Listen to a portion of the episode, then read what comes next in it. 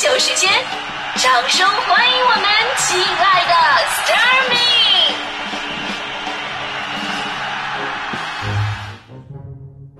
欢迎各位来到今天的大明脱口秀，我是大明。今天呢，咱们来说一说你的领导曾经把你用的有多狠。就说这个话题之前呢，不知道大家伙最近有没有关注啊？就是前两天关于以后要不要每周放二点五天假的这么一个讨论。当然，估计现在大家伙对放假已经没什么兴趣了，因为有的朋友已经放了好几个月了，甚至都放长毛了。大家伙对放假没兴趣到什么地步了呢？就这么说吧，前两天我在群里边发了一句：“哎，下周清明节呀，放假呀。”结果现在那句话还是我们那个群的最新留言。你要是我现在发一句然后开学了、复工了，那大家伙立马精神矍铄都上线了。所以呢，咱们得跳出近期这段特殊的时间，用一种长远的眼光来看待这个问题。其实呢，调整双休的事儿吧，这两年咱们国家一直在讨论跟实验。二零一五年就已经有了相关的先例了啊。这些年呢，在不同的地方、不同的单位也正在尝试当中。但是呢，因为工作性质不同，强度不一样，包括每个人呢对待工作的态度它也不一样，这事儿啊就会有不同的看法。你看，有的人呢恨不得一周上两天休五天，那有人恨不得七乘二十四。对吧？还有的人恨不得说自己一周上两天休五天，然后让别人七乘二十四。所以说吧，这事儿想统一，或者哪怕咱不统一，难能成为一个打工的弱势群体拿过来为自己撑腰说话的制度武器，说实话都很难。就是当你跟领导说“领导，你看看别人家的时候”，这领导有可能就把你变成别人家的了。所以说呢，职场这个环境啊，相对来说比较复杂，毕竟啊涉及到利益牵扯，就是你舒服了啊，你休闲了。那可能从某种角度来讲，代表着公司还有上升空间。人家领导的逻辑是这样的：，就是当看到员工没有那么忙的时候，他不会为了你享受到时间而感到无比的心肺，只会反思是不是给你的活给的太少了。接下来就是加量不加价。当然，你也不能怪领导，这个位置的人啊，大多数都会这么思考。这就是为什么我脱口秀稿件就算是中午写完了，我要晚上十二点再交给领导审稿的原因。正所谓嘛，不在沉默中变坏，就在沉默中变态。我们领导现在已经报复回来了啊！现在经常凌晨三点给我布置任务。以前吧，我看过一个段子，说一个人呢入职前后，老板对他的态度的一个对比啊，就是在招聘的时候吧，老板是非常热情的，而且特别的慷慨啊，咋说咋是啊。当时员工进去跟老板谈话啊，对话是这样的：老板说欢迎欢迎，热烈欢迎。员工说领导啊，如果工作太累，搞不好我会辞职的呢。老板说：“放心吧，我不会让这样的事儿发生的。”哦，那我双休日可以休息吗？当然了，这是底线。那平时会天天加班到凌晨吗？根本不可能。有餐费补贴吗？还用说吗？绝对比同行都高。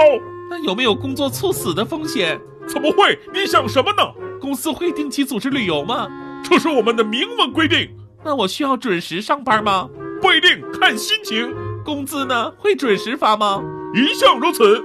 那脏活累活全都是新员工做吗？怎么可能？你上头还有很多资深同事。那如果领导职位有空缺，我可以参与竞争吗？毫无疑问，这是我们公司赖以生存的机制。天哪，太好了吧？感觉领导在骗我。总之，这员工啊特别开心。但是进入到公司之后，哎，刚才的对话就完全倒过来了，变成了这个样子。啊天哪，咱们公司也太好了吧！感觉领导在骗我。毫无疑问，这是我们公司赖以生存的机制。如果领导职位有空缺，我可以参与竞争吗？怎么可能？你上头还有很多资深同事。那脏活累活全都是新人工作吗？一向如此。工资呢？会准时发吗？不一定，看心情。那我需要准时上班吗？这是我们的明文规定。公司会定期组织旅游吗？怎么会？你想什么呢？那有没有工作猝死的风险？还用说吗？绝对比同行都高。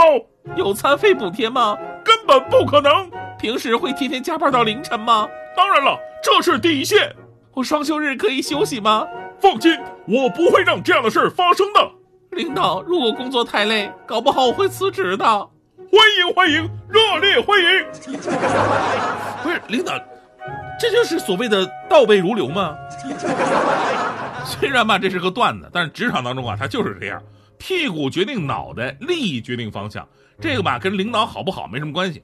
我来说说我们传统媒体这一行，我就觉得吧，仅就放假跟双休这个事儿，大多数行业都是可以在我们这儿找到自信的。因为我们大多数做一线的人是没有所谓的这个法定的节假日的，我们都得跟着自己的节目来走。然后呢，大多数人呢也没有双休，都得一周上六天。正所谓嘛，领导少说话就是小长假，周末能双休就是黄金周。你看，即便身份高贵如我，就是我我我在这边我也是上了两年的每周六天早班，我后来身体实在是吃不消了，这领导才给我一周双休。但即便说是双休吧，其实你看现在周日的下午跟晚上，我就要准备周一早上的节目了。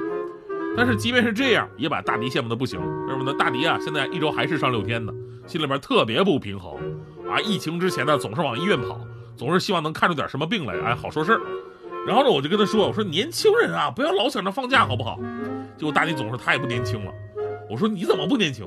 你在我们平均年龄四十八岁的文艺之声，你还算是幼童，你知道吗？啊。后来我就跟他讲述了我以前在地方台的经历。那会儿地方的广播电台吧，人真的很少。一个呢，是因为广播节目播出制作的特点；另一个呢，也是成本控制。就人少到什么地步呢？这么说吧，就一个电视台的频道人数可能在一百到一百五，你要是大台的话人更多，有的时候新闻节目中心就两三百人，但电台一般一整个频率下来也就二十来人。我以前在温州的时候啊，当地的音乐频率，主持人再加上部门领导，一共就十个人。我当时那个频率啊是经济台，也没多哪去啊，也就十四五个，能做节目的不超过十个，但就这么点人。我们要完成实打实的七天的节目，而且还有直播间的一个值班的任务，所以呢，那会儿有一年的时间，我因为是个新人，一周呢上六天正常节目之外，我周六还要值机十二个小时，其中啊有六个小时也是需要我代班主持，需要说话的。就这，我们那领导还觉得人不够啊。有一次排班的时候啊，就是满头大汗啊，憋得满脸通红，实在排不开了。有一天跟我商量，他说了一句我这辈子都觉得这个逻辑最为清奇的话，他说呀，说大明啊。要不你把每周日早上的节目也做了吧？啊，做完节目你就回家，对吧？我我算你放一天假的。当时我是新人嘛，我还习惯性的跟领导说谢谢领导。回家一琢磨不对劲儿啊，周一到周五我正常上班，周六我还值一大天的班，然后周日还让我上早班，然后我明明上班了，你还当我没来算放假。领导，你真的是个逻辑鬼才呀！但是就这，我可以非常坦诚的说，就这领导仍然是对我最好的，也是对我帮助最大的几个领导之一。你看我纸面上我工龄十几年，但是其实实际上我相当于别人的二十年。所以呢，咱们说了这么多呀，就要说明一个问题，就是领导好不好呢，跟他用你用的狠不狠啊，其实他不一定是个因果关系。所以呢。当我们重新讨论一周该放几天假的时候，除了工作性质本身，也要带着这个问题去考虑，既考虑可行性，也要考虑我们想多放假的根本原因到底是什么。就我个人的观点是这样的，就其实相对于放假来说吧，我更希望有一个公平和弹性的工作环境，我可以多做，因为多劳多得；我可以加班，因为有实实在在的鼓励；我呢也可以在保质保量完成我的工作基础之上。我自主的，我选择继续努力呀，还是暂时的休息？我也渴望放假，但是我绝对不是那种渴望呃拆东墙补西墙的调休。所以呢，一周休两天还是休两天半，多这半天吧，从个人的角度来讲，未必有多少改变，因为能放的人家早就闪了，不能放的呢，也只能在那继续熬着。但是只要工作环境好了，领导公平，还有自主选择权，即便是下狠手用你，让你累着了，其实你也心甘情愿。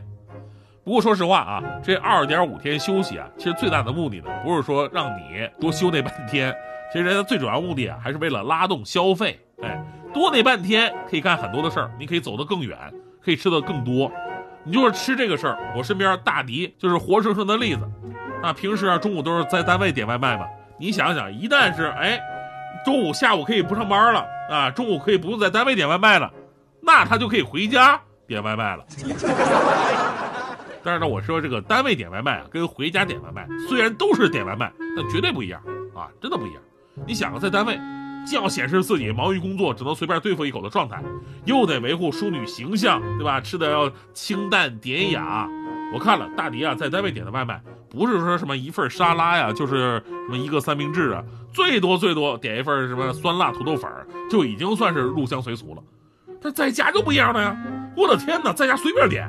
那天我看了大迪饿了么周末午餐订单，就一个人一顿饭，点了三家饭店八个菜，最夸张的是每家都给人留言说人多多给几双筷子。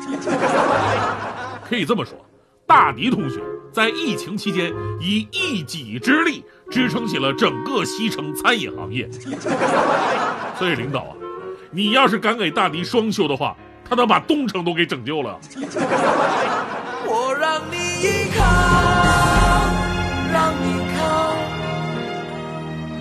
没什么大不了。别再想，将他的好都忘掉。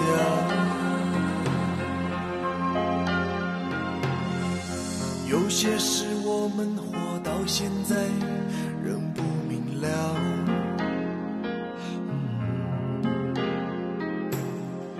明明认认真真的去爱，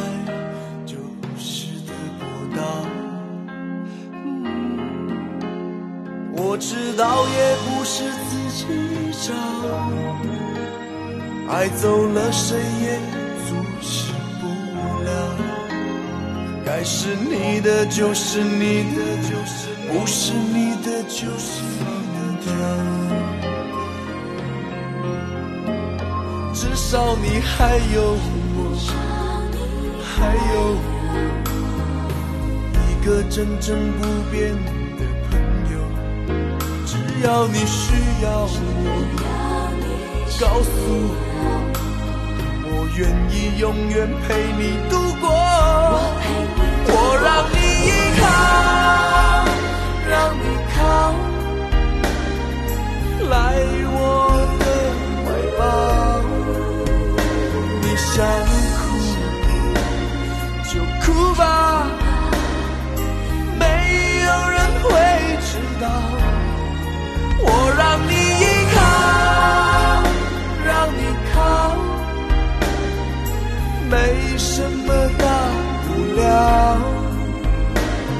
在。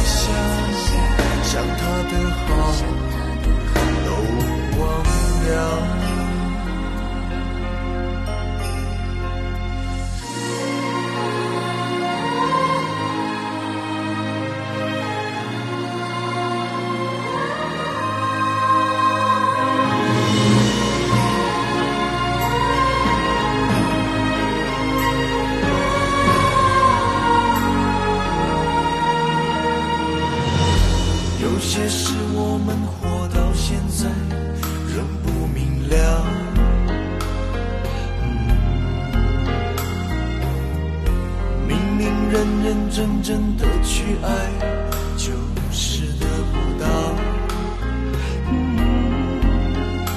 我知道也不是自己找，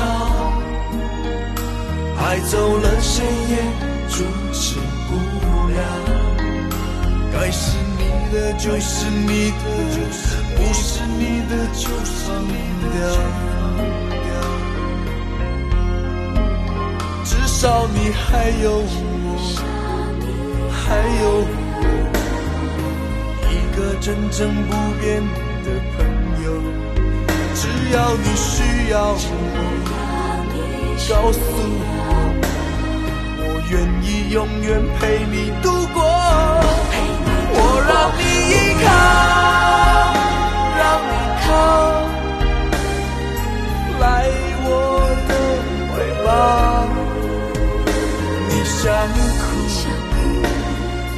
哭吧，